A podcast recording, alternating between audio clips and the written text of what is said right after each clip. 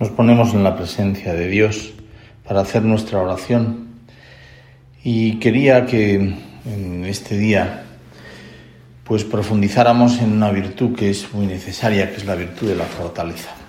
Una virtud que cuando la vemos en el cuerpo de personas que son musculosas, nos da cierta envidia porque nos encantaría estar cachas, ¿no? También como están esas personas que mm, lo están en el cuerpo y a nosotros nos encantaría poderlo estar en el alma.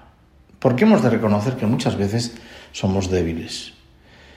Pensamos que tenemos fortaleza cuando empezamos las cosas, pero muchas veces no terminamos aquello que empezamos. Nos dejamos llevar por la tentación, somos personas débiles, mm, la flojera se instala en nuestra vida, somos inconstantes, disimulamos nuestra fe y nos falta valentía para defenderla. Cuando caemos nos desanimamos profundamente y nos cuesta volver a levantarnos, recomenzar, volver a empezar, pedir perdón, reconocer nuestra falta, nuestro pecado.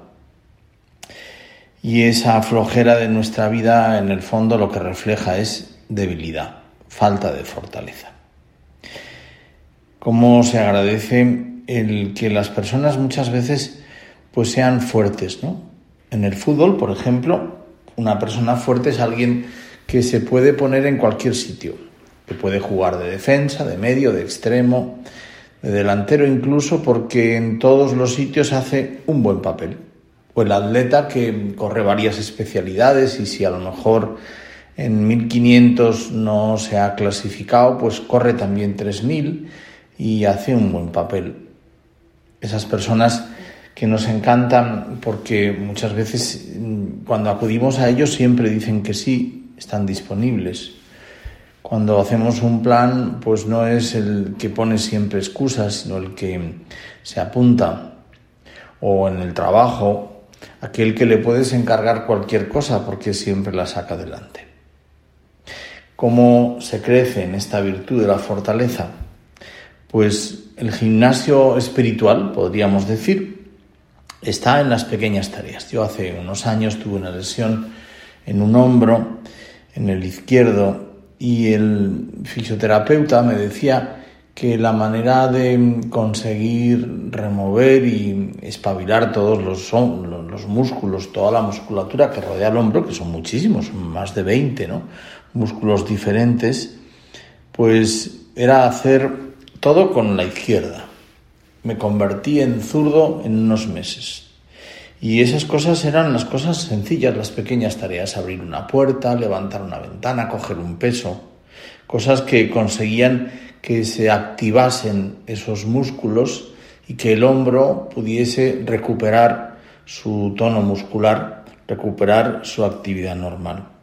Qué importante es esto en las cosas pequeñas, el orden, la puntualidad, el trabajar con intensidad, el no levantarnos hasta que acabemos, el no ver Instagram o Internet a mitad del trabajo porque eso nos distrae, el ponernos mm, pues cuando tenemos que hacer algo con seriedad, el perseverar cuando hemos empezado algo, el mirar siempre pues el que las cosas se acaben, ¿no? que no seamos gente que empieza muchas cosas y que no termina ninguna, la constancia. Todos esos ejercicios son los que fortalecen nuestra alma en esta virtud y los que nos dan ese tono vital de fuerza a nuestra vida.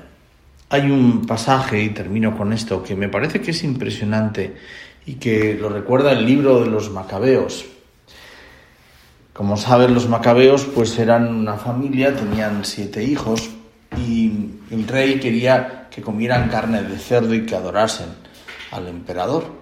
Y la madre, que quería mantener la fe de aquellos a los que había formado, había llevado en su seno y les había transmitido esa fe, pues va hablando con cada uno de ellos que van muriendo porque se niegan a dar culto al emperador. Cuando llega el pequeño, la madre dice que le cuenta pues cómo van a hacer todo tipo de regalos y al pequeño pues quieren que, que sea pues el que abjure de la fe, ¿no? El último que te queda, ¿no? Le dice, eh, el rey Antíoco está dando mm, pues esa fuerza al convencimiento de que su hijo pueda mm, abjurar de la fe. Dice que la madre, para evitar que mm, le animan a que hable con su hijo, para que pues cambie de actitud, porque si no va a perder la vida. Qué duro debe ser eso para una madre ver morir a sus hijos, ¿no? Pues la madre cuando dice, pues sí, de acuerdo, hablo con él para intentar convencerlo. Y burlándose de los captores, se inclina sobre él y le dice en su lengua patria, Hijo, ten compasión de mí, que te llevé en el seno por nueve meses, te amamanté durante tres años, te crié y te eduqué hasta la edad que ahora tienes.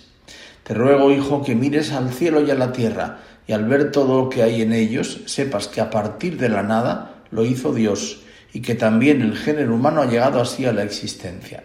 No temas a este verdugo, antes bien, muéstrate digno de tus hermanos, acepta la muerte para que vuelva yo a encontrarte con tus hermanos en la misericordia.